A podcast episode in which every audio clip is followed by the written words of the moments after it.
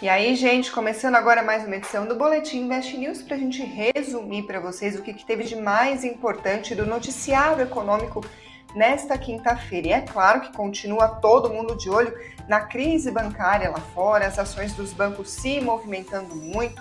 Hoje foi dia de ficar de olho novamente no Credit Suisse. Agora, e aqui no Brasil? Será que tudo isso significa que a Selic, a nossa taxa básica de juros, vai cair antes do que o esperado? Esse é o nosso tema principal aqui, mas é claro que eu vou, vou resumir outras notícias, a gente vai ter fechamento do mercado, então vão deixando os seus comentários, a gente vai interagir um pouquinho aqui ao longo desta live. Vamos começar então falando justamente da relação entre a crise bancária e as expectativas do mercado para a nossa taxa Selic aqui no Brasil. Ah, a gente tem acompanhado, claro, todo o cenário de juros altos pelo mundo, diversos bancos centrais das principais economias subindo as taxas para combater taxas de inflação nunca antes, ou pelo menos há muito tempo, ah, que não se via nesses lugares. Enfim, todo esse cenário está sendo apontado como o principal vilão dessa crise bancária que a gente tem acompanhado. Na semana passada teve quebra uh, do SVB nos Estados Unidos e nesta semana o Credit Suisse enfrentando uma situação bastante delicada, mexendo bastante com os mercados financeiros no mundo todo. E aí, nesse cenário, claro que todo mundo se pergunta: será então que os bancos centrais vão reduzir aí todo esse ritmo de aperto uh, das taxas de juros por aí? E outra, será que isso pode chegar aqui no Brasil? Enfim, essa que é a dúvida ah, e aí, segundo fontes do governo, que falaram em condição aí de anonimato para a agência de notícias Reuters, esse debate sobre uma possível antecipação do corte da taxa Selic ganhou força no Ministério da Fazenda. Parte da equipe econômica avalia que é possível essa antecipação do tal afrouxamento monetário, ou seja, corte da queda Selic a taxa dos contratos de DI, que é depósito interfinanceiro, que são os juros futuros aqui do Brasil, juros futuros locais, depois da divulgação da crise do SVB no fim da semana passada, lá nos Estados Unidos, teve uma diminuição uh, dessas taxas. As taxas dos contratos para janeiro de 2024 estavam em 13,16%. Na última sexta-feira caiu para 12,96% uh, na quarta-feira. Isso em meio, claro, à expectativa de que o Banco Central deve reduzir a Selic mais rapidamente do que o esperado. Só que também tem gente que acredita que o motivo é outro, não é porque todo mundo está esperando que a Selic vai cair antes do esperado, e aí o mercado se antecipa, por isso que a gente vê a taxa DI cair. Não é isso. Na verdade, segundo essas pessoas, ah, os juros futuros estão caindo pela redução das taxas lá fora, no exterior, ou seja, tem uma questão aí de paridade, não de antecipação. É bastante complexo, o fato é que a gente vê os juros se mexendo existe um debate sobre o que, que estaria puxando esse movimento. Hoje, quinta-feira, as taxas voltaram a subir, um movimento aí de correção. No fim da tarde, a taxa do DI para janeiro de 2024, que é essa que a gente está comparando, estava em 13% novamente. Aí eu fui ouvir diversos economistas hoje à tarde para entender o que estava acontecendo, recebi algumas respostas que eu vou compartilhar aqui com vocês agora. Entre os especialistas, a avaliação é de que o impacto da crise bancária lá no exterior sobre a nossa taxa Selic aqui no Brasil deve ser pequeno. A, primeira resposta que eu vou ler para vocês é do Alexandro Nishimura, ele é economista e sócio da Nomos. Ele diz o seguinte, abre aspas, é claro que sempre estamos sujeitos a mudanças de cenário, principalmente com as incertezas sobre o setor bancário no exterior. Mas neste momento é pouco provável que o Copom antecipe o início do uh, afrouxamento monetário. Uh, o Tiago Calestini, que também é economista e ele é sócio da Dom Investimentos, ele avalia que o Banco Central, obviamente, olhou para o que aconteceu com o SVB, mas ele olha muito mais para as expectativas de inflação para tomar suas decisões. Olha só o que ele diz, abre aspas. Isso, a crise, né? Obviamente está no radar do BC, mas como os bancos aqui no Brasil são bem mais saudáveis do que lá fora nos Estados Unidos, por terem uma concentração bancária maior, melhores índices de Basileia e de mobilidade, isso faz com que a estrutura bancária brasileira seja mais resiliente do que a americana. Então, o Banco Central olha para isso, mas está muito mais preocupado com as expectativas de inflação interna do que qualquer outra coisa, fecha aspas. Ou seja, a gente, claro, a gente tem matéria inclusive sobre isso no Invest News da Erika Martin, que vocês bem conhecem, depois vou deixar o link aqui para vocês, fazendo justamente essa comparação entre o setor bancário aqui no Brasil e lá fora, especialmente os bancões, os maiores, a gente está falando, claro, por exemplo, de Itaú, Bradesco, enfim, eles têm índices como o de Basileia, que mede, de uma certa forma, a saúde dos bancos, assim, uh, mal resumindo, se a gente comparar com indicadores dos bancos dos Estados Unidos, dá para ver que o nosso setor por aqui é mais resiliente, portanto, menos sujeito a choques como o que a gente está vendo lá fora. Ou seja, o Banco Central passa a ter outras preocupações mais peculiares, mais problemas internos por aqui. E é claro que a gente está falando da tal da desancoragem das expectativas de inflação. Preocupação com a nossa alta de preços, que é o que o BC tenta controlar. Na mesma linha, o Fernando Bento, que é CEO e sócio fundador da FMB Investimentos, ele diz que a crise bancária internacional é desinflacionária, porém há outros fatores relevantes que impactam a decisão do Copom. Olha o que ele diz. Abre aspas. Em particular, vemos uma desancoragem das expectativas inflacionárias pelos participantes do mercado.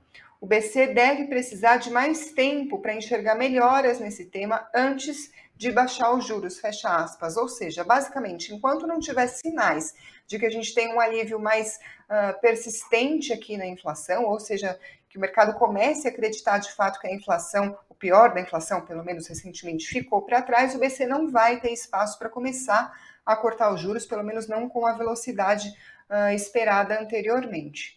O Ricardo Brasil, fundador da Gava Investimentos, ele acredita que é difícil imaginar hoje os juros caindo no Brasil porque estamos tendo uma inflação por demanda, nas palavras dele, ou seja, criação de empregos e aumento real do salário. A gente tem acompanhado dados do CAGED positivos nos últimos meses, a PNAD do IBGE também apontando redução da taxa do desemprego e também aumento na massa salarial real aqui no Brasil, ou seja, gerando aí ah, uma condição para uma demanda maior das pessoas por consumo e isso acaba pressionando a inflação. É verdade que os dados do último CAGED mostraram aí uma certa desaceleração? Sim, mas de qualquer forma existe essa preocupação, segundo o Ricardo Brasil. Ele diz o seguinte: a única forma de combater uma inflação por demanda é aumentando os juros. Com isso, é muito difícil imaginar que o Brasil cortará os juros, a não ser que o Fed tome uma decisão muito drástica lá fora, o que eu duvido, fecha aspas. O que, que ele está falando? O Banco Central dos Estados Unidos tem decisão para tomar também na semana que vem sobre a taxa de juros, e isso é muito determinante para o que acontece com as nossas taxas por aqui. Porque se lá fora, mercados considerados mais seguros, como os Estados Unidos, têm taxas não muito diferentes aqui do Brasil, os investimentos vão todos para lá. Por que, que o investidor vai querer deixar o dinheiro num mercado como o Brasil, que é mais arriscado, se os Estados Unidos estão pagando um pouquinho mais? Não é à toa que lá a expectativa é que os juros cheguem a 5,5% ou 6%, e aqui está mais de 13%. Tem esse diferencial de juros para jogar a favor do nosso mercado. Isso também é levado em conta, apesar do BC mostrar que o foco total é no controle da inflação, o que acontece com os juros lá fora também pesa na decisão.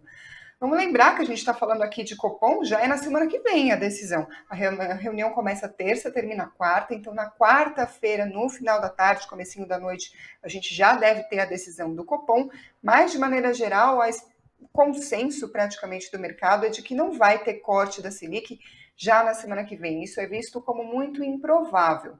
Segundo relatos aí dos integrantes da Fazenda que falaram com a Reuters sob condição de anonimato, não há nem entre ali os integrantes da Fazenda, membros do governo, não tem expectativa de corte da Selic já na próxima reunião.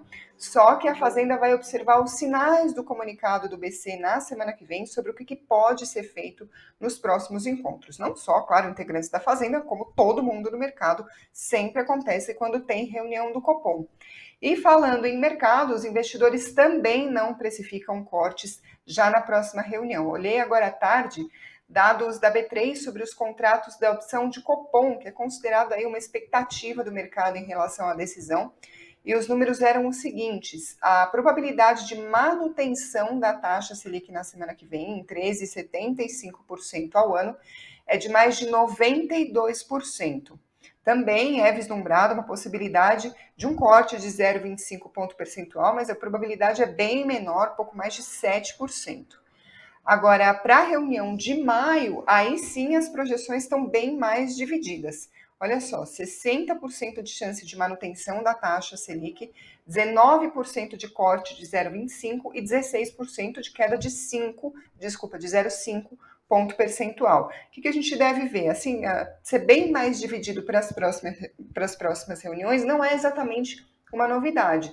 Quando o Copom divulgar o comunicado na semana que vem, aí sim o mercado deve buscar pistas ou alguma indicação sobre o que deve ser feito na próxima reunião, e aí a gente deve ver alguma mudança nesses números, claro, que a gente vai acompanhar.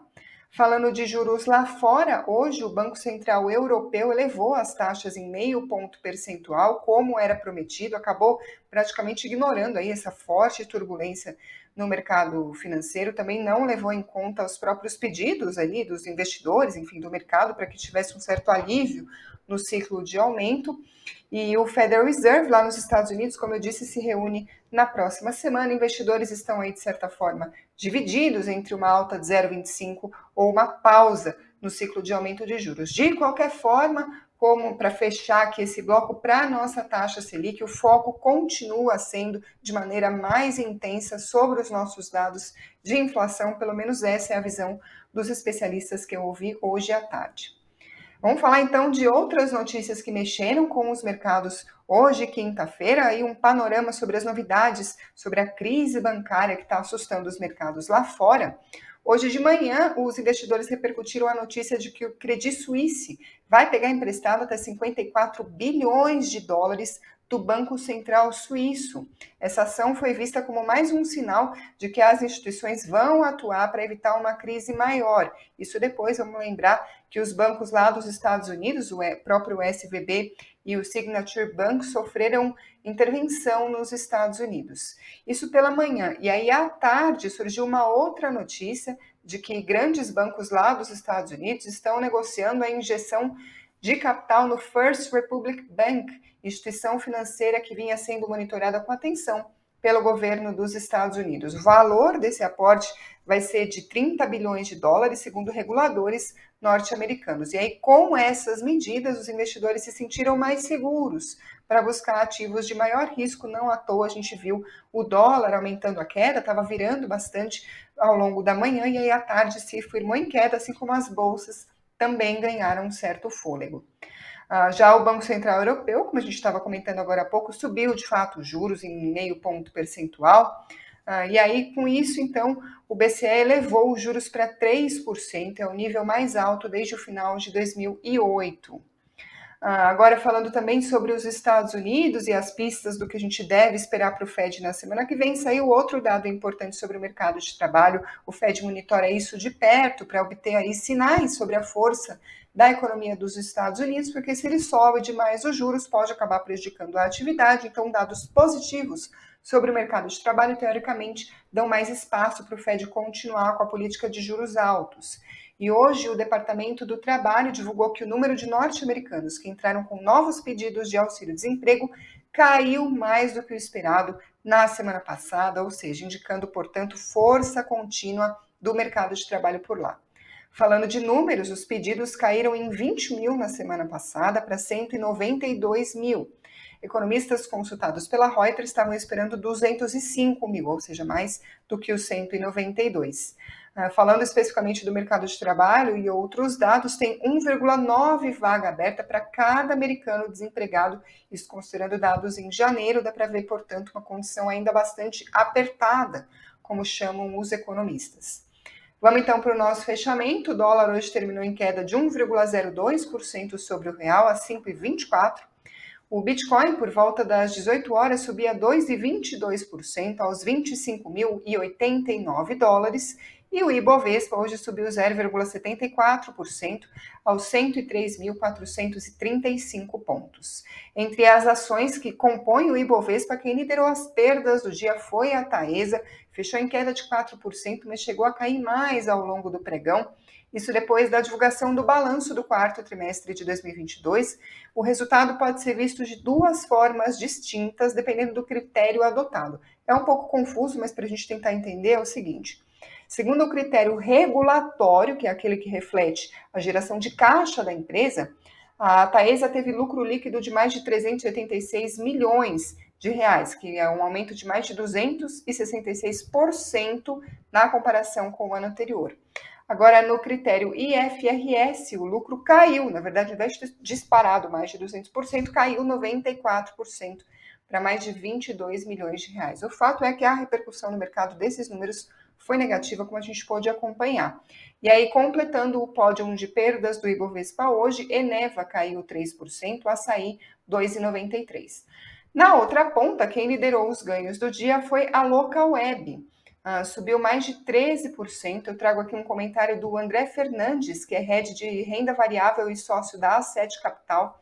Ele diz que, além das perspectivas sobre a Selic, que acabam mexendo com as empresas do setor, a alta de hoje da Local Web estava refletindo o aumento da participação da General Atlantic na composição acionária da empresa, que saiu de 10% em maio do ano passado e foi aumentando a posição de lá para cá em 15%.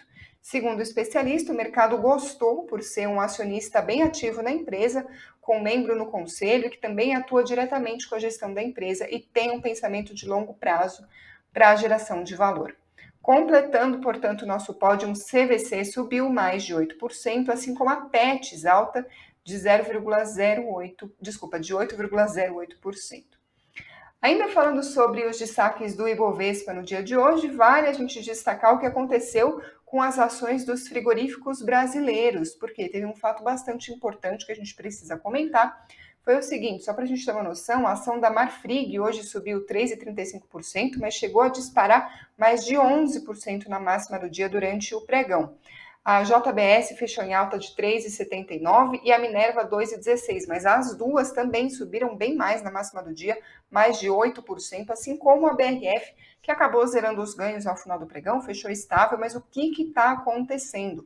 O mercado está de olho na confirmação de casos de peste suína na África e, consequentemente, a demanda lá na China por proteína animal. O que deve acontecer é o seguinte: se tem esse problema em outros mercados, aparentemente deve aumentar então a demanda por proteína animal de outros países, de outros mercados exportadores, incluindo, adivinha quem?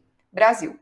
E aí, caso se, se confirme esse surto de peste suína, deve haver, portanto, uma redução da oferta de proteína animal como um todo lá na China. Agora, claro, uma curiosidade, a peste é suína, portanto, o que, que os outros segmentos, ou seja, carne de frango e carne bovina, têm a ver com isso? Eu trago uma explicação do Bruno Komura, ele é analista da Ouro Preto Investimentos, ele diz o seguinte, abre aspas, o consumo de carne suína é grande na China e uma redução do rebanho vai levar a um aumento significativo da proteína, tornando outros tipos mais atrativos. Frango é mais barato e pode se beneficiar. E a carne bovina é mais cara que a carne suína e vai se tornar mais competitiva. Ele também diz o seguinte, que os frigoríficos são diversificados em relação à oferta de proteína, mas vão se beneficiar porque a China vai precisar importar mais para suprir a demanda interna. Aí, é claro, vale a gente relembrar também casos passados desse tipo de situação e o que aconteceu. É claro que é difícil dizer exatamente se vai se replicar o efeito da mesma maneira agora, mas para a gente ter uma ideia do que, que, costuma acontecer. O Ricardo Brasil, da Gava Investimentos, ele lembra que da última vez que foi detectado um caso de peste suína na China, mais ou menos 30% da produção de carne do país foi dizimada, o que é muita coisa ele diz o seguinte, abre aspas, ninguém sabe se vai ser igual como foi da última vez, mas se for, vamos ter um aumento de demanda para países como o Brasil exportar mais carne. É uma situação bem séria, ainda mais se os impactos gran forem grandes, como foi da última vez. Isso acaba favorecendo as empresas exportadoras. Ah, na mesma linha, o Ivan Barbosa, sócio-gestor do Ártica, ele lembra que no último surto mais grave, em 2018 e 2019, a pecuária chinesa sofreu prejuízos perto de 100 bilhões de dólares. Isso por causa da morte de 43 milhões de porcos, tanto pela doença quanto aqueles que tiveram que ser abatidos para impedir aí um avanço do contágio. O fato é que a gente viu a movimentação nos frigoríficos brasileiros. A gente, claro, deve continuar acompanhando não só as ações dessas empresas na bolsa, mas se vai haver de fato algum impacto nas nossas exportações por aqui. Deixa eu ver aqui que eu tenho de mensagens de vocês Um, o Paulo William XP, like dado com muita gratidão envolvida. Muito obrigada, gratidão do meu lado também pelo like de vocês. Por favor, deixem o like, vocês prestigiam o nosso trabalho, a gente fica muito feliz por aqui. O Hélio Anada diz nada como um dia sem sustos. É hoje, na comparação com os últimos pregões, foi bem mais tranquilo, mas claro, a gente sabe que de tédio não se morre aqui no Brasil, especialmente falando de mercado de trabalho, de mercado financeiro, não dá para relaxar, não. Ah, vamos ver aqui o Alexandro Ferreira. Com essa falência do SVB e a pressão do governo, taxa de juros alta hum, da Selic, com certeza vai começar a sofrer mais à frente. É isso? Deixa eu ver se entendi certo a sua mensagem. Com essa falência do SVB e a pressão do governo, taxa de juros alta, a taxa Selic, com certeza vai começar a sofrer mais à frente. É bom você ter mencionado, de fato, essa pressão do governo, a gente está acompanhando há bastante tempo, na verdade. O próprio presidente Lula pessoalmente tem feito críticas a, ao presidente do Banco Central, à condução da política monetária, ao patamar da taxa de juros. E recentemente o ministro da Fazenda, Fernando Haddad, falou que foram anunciadas, inclusive, medidas econômicas na expectativa de que houvesse alguma mudança no patamar da Selic, de que houvesse indicação de que ela vai começar a cair, o governo espera que isso aconteça. É claro que uh, não é tão imediato assim, o governo pede, o BC faz, existe aí a autonomia do BC, a independência do Banco Central, mas a gente, claro, sabe que toda essa pressão, essa tensão entre o governo e o Banco Central entra no radar do mercado, é inevitável. Gente, com isso eu encerro o Boletim Invest News, mas não sem antes agradecer a todo mundo que acompanha. Obrigada a quem ouve por podcast ou pela Alexa. Deixa o like se você gostou dessa edição e se inscreva no canal aqui no YouTube se você ainda não fez isso. Até a próxima. Tchau, tchau.